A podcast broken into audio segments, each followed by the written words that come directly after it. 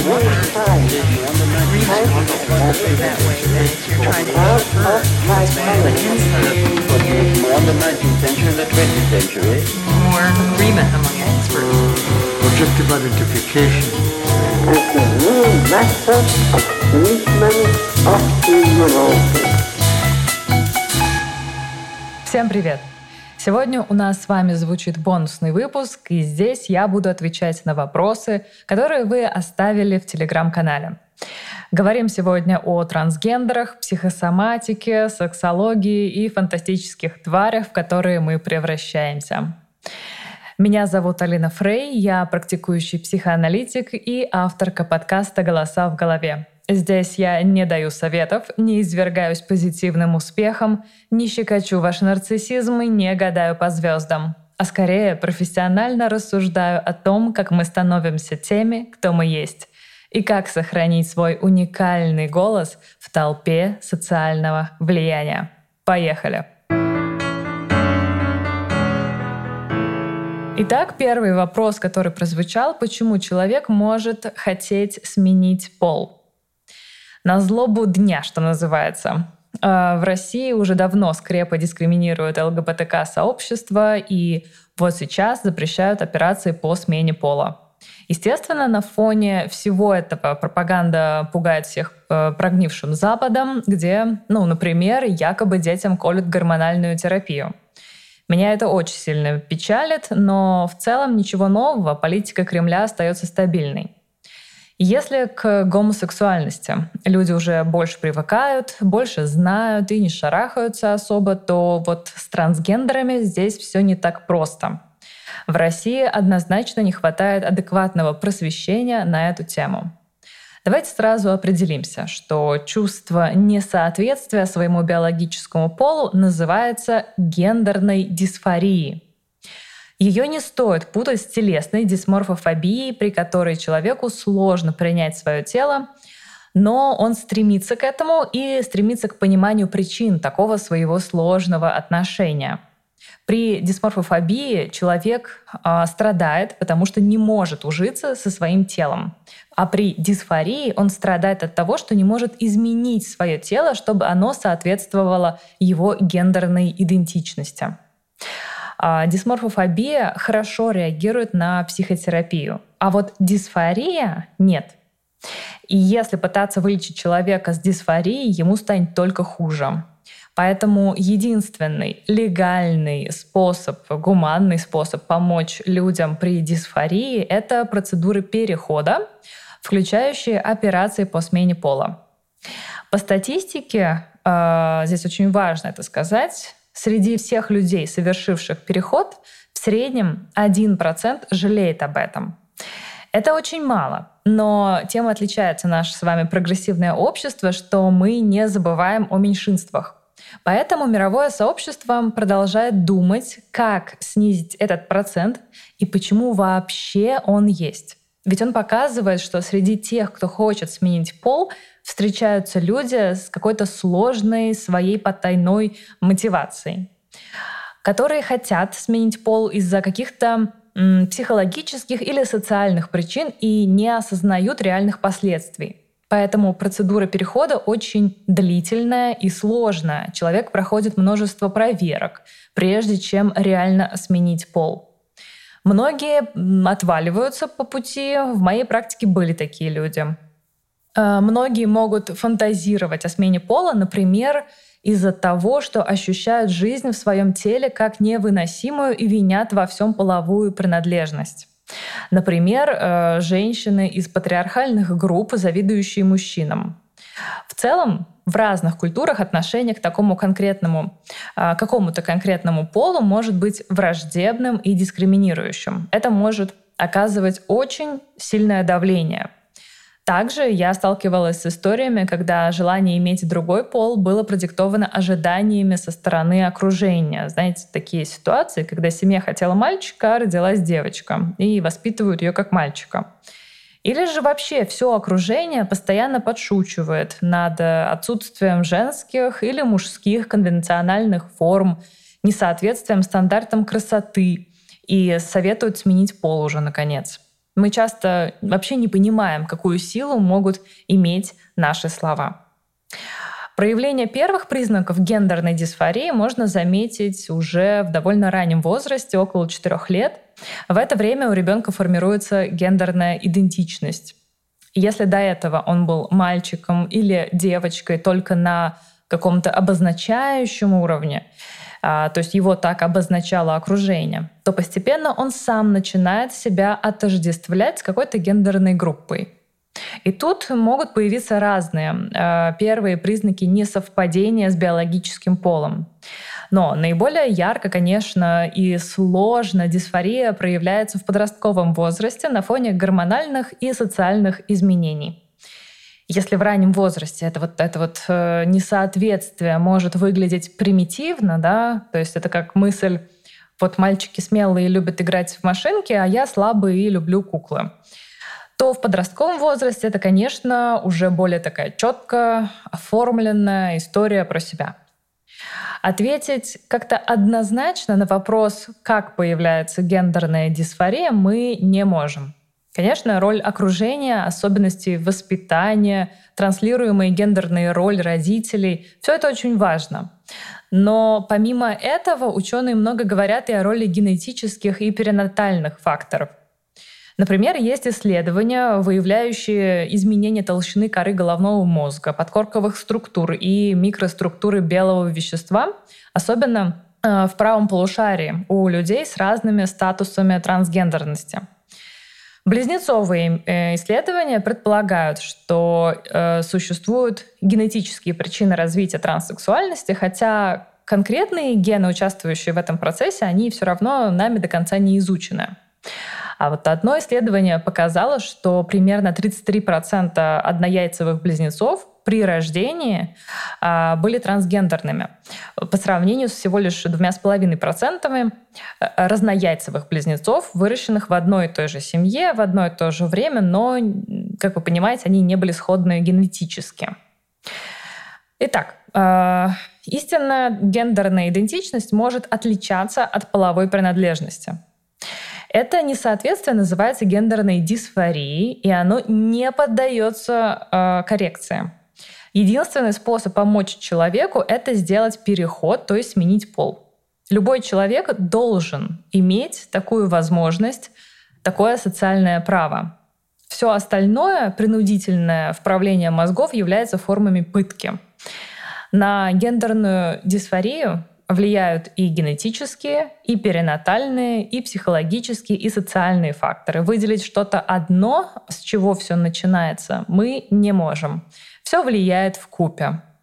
Но среди тех, кто хочет сменить пол, иногда, очень редко, встречаются люди, у которых это желание, а скорее фантазия, имеет инструментальный характер. То есть они на самом деле не хотят реально сменить пол, чтобы чувствовать себя аутентично, а хотят таким образом избавиться от психологических и социальных проблем. И в этом случае это уже э, телесная дисморфофобия, которую можно лечить психотерапией. Во всем мире задачей специалистов, помогающих смене пола, является как раз в том числе распознавание истинного статуса человека, который за этим обращается.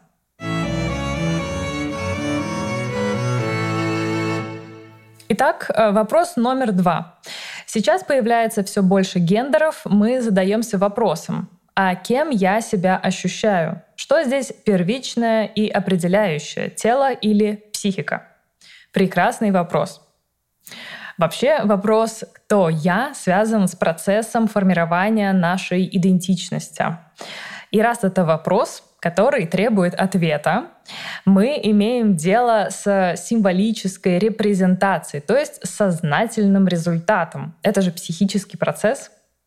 И он является определяющим, потому что одно и то же переживание, например, чувство несоответствия гендера полу, может быть по-разному обработано. Кто-то сразу гонит чувства и мысли прочь, кто-то бежит к психотерапевту, кто-то примиряется и планирует переход. В любом случае у человека должно быть базовое право выбирать. Если пол — это чисто биологическая история, то гендер все-таки это социальное. Можно сказать, что гендер — это социальный пол. А, немножко личного. Я росла в довольно четкой системе полярного гендера, который был вшит в мой пол. То есть я девочка и должна чувствовать себя девочкой. Других вариантов просто не существовало в моей реальности. В каком-то смысле мне было проще с этим. Но я очень хорошо помню, как в средней школе я активно писала стихи и прозу, в которых представлялась автором мужского пола. Такой вот э, эскапический гендерный переход. И, знаете, очень долго стыдилась этого, потому что в моем окружении это было странно и вызывало недоумение у окружающих. Но сейчас мы можем менять и выбирать свою оптику, в которой человек может по-разному себя ощущать и самостоятельно определять свое место на координатной прямой от э, женственности к мужественности, да или вообще выносить себя за эти рамки. Мы понимаем, что в каждом человеке есть множество черт и склонностей, которые общество может трактовать как однозначно женские или однозначно мужские. Это вопрос интерпретации и дифференциации на социальном уровне того, что относится к женскому и что относится к мужскому. Но ведь на практике мы можем иметь черты и тех, и других. Поэтому я думаю, что такой широкий выбор в гендерах и его такая отграниченность от биологического, с одной стороны, может снять тревогу у тех, кто чувствует как раз это несоответствие своему полу и не может вписаться в жесткие рамки. Гендер — это то, что у тебя в трусах. Но с другой стороны, этот выбор может наоборот создать тревожность, когда его невозможно сделать. К тому же даже биологически, ведь пол бывает не только мужским или женским. Многие люди рождаются с нестандартным набором хромосом, с двойными гениталиями или с поврежденными гениталиями. Поэтому сама природа задает нам вариативность. Но понятно, что свобода и ответственность в выборе — это привилегии. Не всем они доступны. Более того, общество контроля не ставит перед собой цель давать эту свободу. Его цель — установить дисциплину и эффективное подчинение. Управлять удобно, когда люди очень четко поделены на понятные группы. А, о свободах и неоднозначности таких базовых историй, как пол и гендер, нам приходится поэтому много и громко говорить, добиваться их, потому что свобода — это не то, что нам всегда доступно, и даже не то, что все хотят, и даже не то, что мы можем в полной мере получить. Но мы можем задаваться вопросом, почему одним можно, другим нельзя? А почему в некоторых странах людей сажают в тюрьму или принуждают к лечению только потому, что у них не просто женский или мужской гендер? Чтобы разговаривать об этом, нам нужно оперировать исследованиями, а не только орать за всеобщую свободу. А, потому что так можно орать и за свободу педофилов. Поэтому нам нужно показать аргументы, почему эти люди не опасны для общества и не нуждаются в лечении. Для этого мы задаемся вопросом, почему они такие, почему мы такие. Но на сегодняшний день наука нам говорит, э, что на выбор гендера влияет и биология, и психология, и социум. Вычленить что-то одно мы не можем. Человек вообще существо сложное, это всегда сложная, многофакторная история, которая не должна быть сводима к чему-то одному. Однако определяющим, я сейчас возвращаюсь к вопросу, который был задан, э, однако определяющим, то есть дифференцирующим является психология. Наше сознание как последний рубеж формулирует этот гендер, потому что это изначально символическая языковая история — которая существует только в обществе и связана с самопредъявлением себя как субъекта. Но психология не всегда первична, поэтому психотерапия часто бессильна в вопросах гендера. Итак, вопрос номер три. А, классный вопрос. Такой, ну, пофантазировать. Если человек определяет себя как фантастическое существо, это отклонение, или если он никому не вредит, то и пусть считает себя феей, э, единорогом, роботом. Ну, э, базово отклонением считается такой психический статус или поведение, при котором человек вредит другим или самому себе. То есть он ну, не способен адаптивно, самостоятельно жить. В принципе, я в работе еще, конечно, не сталкивалась э, с ситуациями, когда ко мне приходили феи, единороги или роботы, но я могу об этом говорить и могу об этом рассуждать, основываясь на теории э, и практике других людей. А, идентичность, то есть э, то, как мы себя определяем, это же не какая-то изолированная от всего остального история. Все взаимосвязано. Я уже по-моему, не первый раз об этом говорю. А, поэтому я могу предположить, что человек, определяющий себя роботом или феей, должен как-то поддерживать это представление, то есть менять реальность. Ну, например, робот может исключать э, свою потребность в еде и пить машинное масло. Но согласитесь, это уже проблема. Человек вредит себе. Или фея думает, что умеет летать и прыгает с крыши. То есть проблемы, которые начинаются с этими идентичностями, проявляются тогда, когда реальность игнорируется. Например, что человеку нужно есть или что он э, там, не умеет летать. Поэтому такие фантазии о себе часто заводят к психиатру. Не потому, что проблема в самой идентичности, а потому, что как раз есть вред другим или себе, и этот отрыв от реальности. Потому что конечное называние себя — это лишь верхушка айсберга всех психических наших процессов. И она может выглядеть забавно и безобидно, тогда как под толщей воды может скрываться реальная проблема — Привет, шизофрения, паранойя и так далее. Плюс мы знаем, что на фоне развития психических болезней у человека может формироваться такой бред а Наполеон, Иисус Христос и так далее.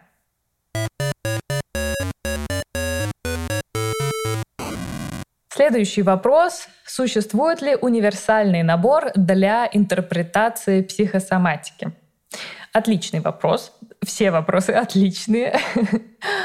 Потому что я сама часто сталкиваюсь с тем, как люди говорят, если болит горло, то это про невыраженную агрессию.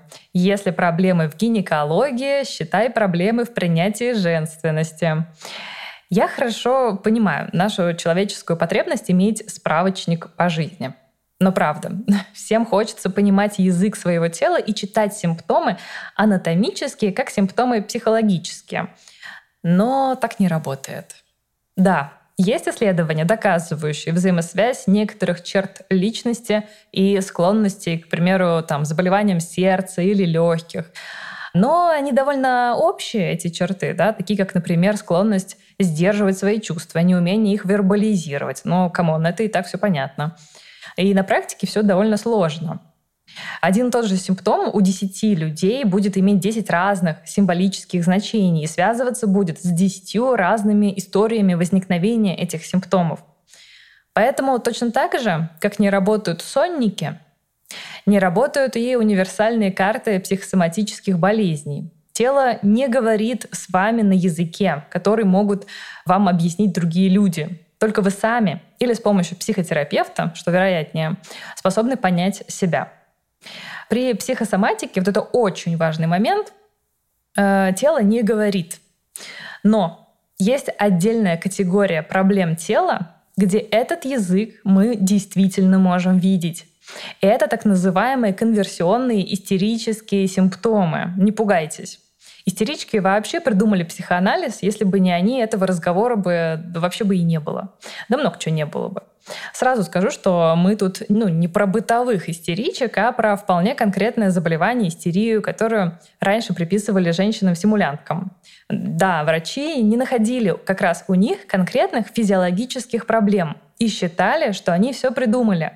Например, женщина могла жаловаться на потерю зрения, а по факту ее глаза были в полном порядке, а врачи не могли понять, что с ней, и думали, что она симулирует. Но спасибо психоанализу, который начал это изучать. Оказалось, что женщина действительно ничего не видела. Это конверсионная истерия. И как раз тут мы видим, э, как говорит наше тело. Человек может потерять зрение, если не хочет что-то видеть в своей жизни. Например, женщина увидела измену мужа и потеряла зрение. Или может отняться рука, если вдруг человека влечет к мастурбации, а это запретно. Истерия появляется там, где есть запрет, где есть такое вот пуританское общество. Только вот при психосоматике мы часто видим функциональные поражения организма. А в отличие от говорящей истерии, тут болезнь на лицо, как говорится. Но универсального языка при психосоматике нет. Поэтому, если есть желание разобраться в своих симптомах, что это у вас такое, там истерия или психосоматика или еще что-то, добро пожаловать в кабинет.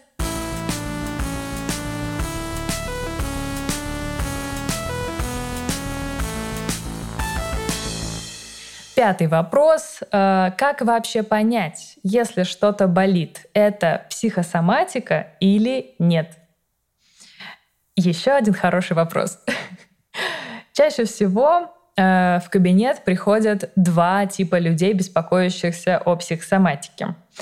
Первые приходят от врачей, которые уже устали что-то лечить у пациента, заметили тенденцию какую-то возникновения симптомов, при усилении эмоциональных состояний или видит, что болезнь беспокоит, а по анализам, ну, все более-менее.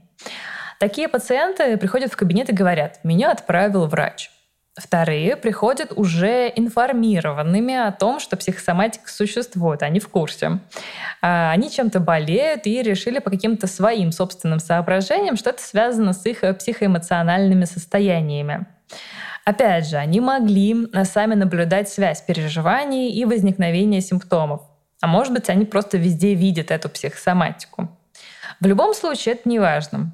Куда важнее, что человек вообще пришел и хочет говорить о себе. Дальше, возможно, два варианта развития событий. Ну, во-первых, э, становится понятно, что болезнь не психосоматическая, но мы все равно обсуждаем ее отношение к ней или ее влияние на жизнь. А человек ищет какие-то выгоды, может быть, горюет, изучает э, себя в конце концов. Ведь сама по себе болезнь, она, ну, это нечто нейтральное, да, нас всегда беспокоит то, как она влияет на нас. Где-то парализует, не дает что-то сделать, да, влияет на общее самочувствие, в общем, мешает жить, да. Об этом мы и говорим, ведь это про субъективное отношение. Во-вторых, может быть, э, что связь болезни и психики да, нашлась. Что ж, ура, мы делаем все то же самое, но с акцентом на то, почему какие-то переживания начинают локализоваться в виде телесных симптомов. Да, это же очень большой вопрос. Но в этом случае, в отличие от первого, работа предстоит намного более сложная и длительная, потому что очевидно, что у человека не достает его собственных способностей к вербализации своих переживаний. Почему-то они начинают вот уходить в тело. Да, и тут, конечно, нам еще предстоит э, обучиться тому, чтобы проговаривать, а не сваливать все в телесный мешок. Но не важно поэтому, какой особенно результат, важно само внимание человека к своему внутреннему миру. Именно его душевная жизнь которой болезнь тоже занимает свое место. В целом, я думаю, на бытовом индивидуальном уровне понять, что у вас психосоматика, можно наблюдая за собой. В какой момент возникла болезнь? Есть ли у нее тенденция? Повторяется ли она? При каких обстоятельствах?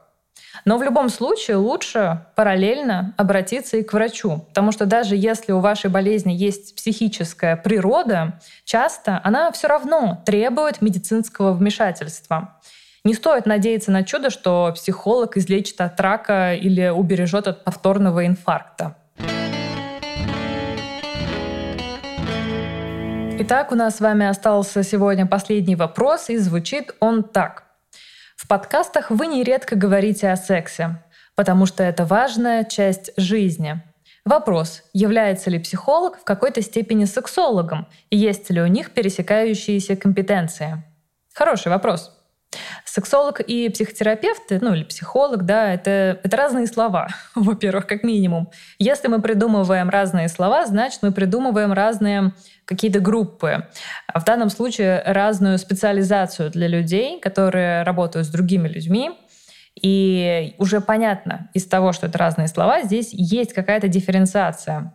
Но в чем же она состоит? Во-первых, очень важно определить область специализации человека, чем занимается сексолог, чем занимается психотерапевт.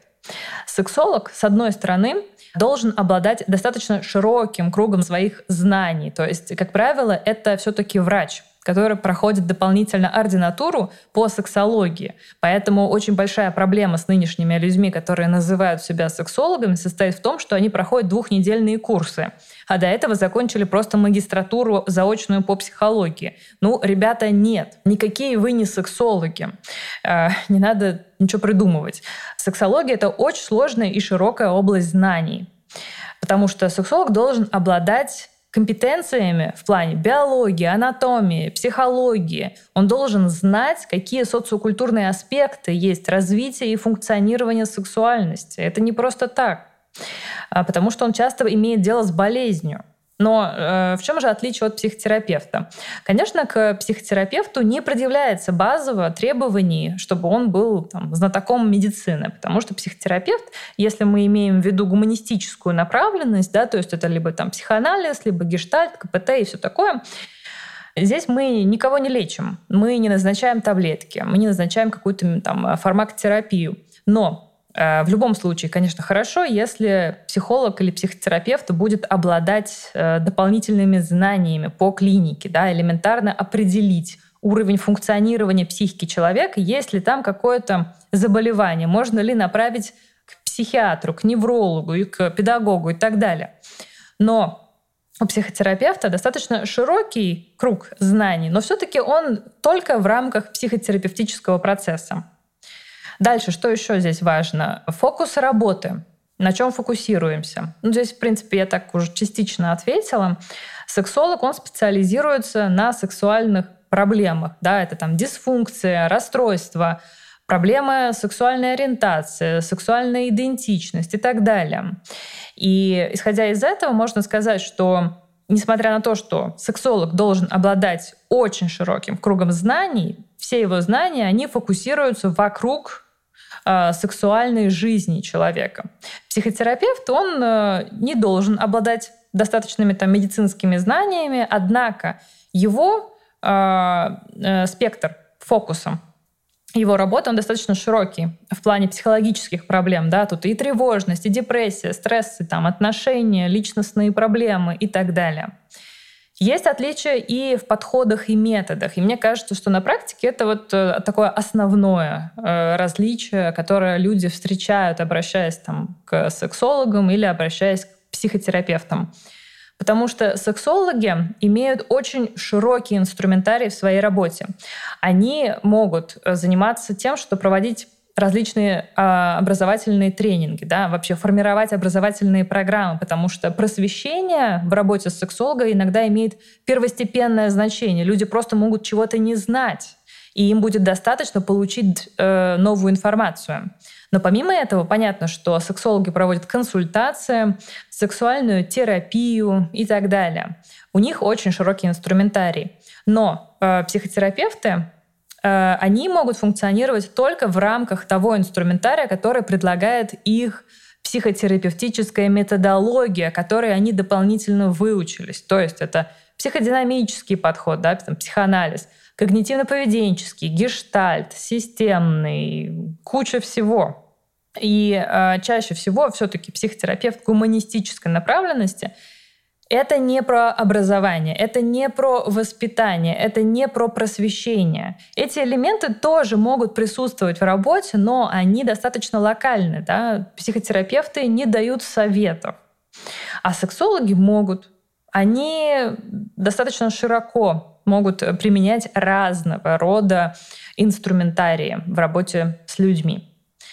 Поэтому важно отметить, что есть перекрытие в работе сексологов и психотерапевтов в некоторых областях. Понятно, что психотерапевты, конечно же, имеют дело с сексуальностью человека, но мы не имеем дела с конкретными расстройствами.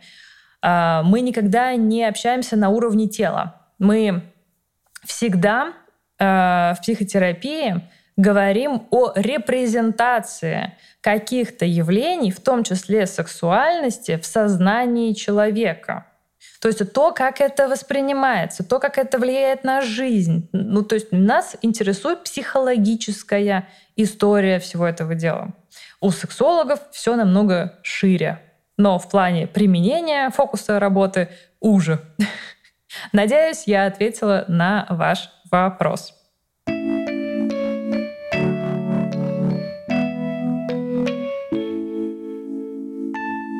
Ну что, вот и все. Отстрелялись мы с вами про тело. Этот сезон был супер насыщенным и увлекательным. Спасибо, что слушаете подкаст. У меня также есть телеграм-канал, подписывайтесь на него. Там я делаю анонсы, делюсь э, полезностями и шуточками и отвечаю на ваши вопросы. Ссылку оставлю в описании к выпуску. В кресле звукорежиссера, как всегда, прекрасный-распрекрасный Артур Мухан. Скажем ему дружно спасибо. А с вами услышимся в следующий понедельник. Пока-пока. More in the 19th century and the 20th century. More agreement among experts. Objective identification. as the new method of treatment of the neurosis.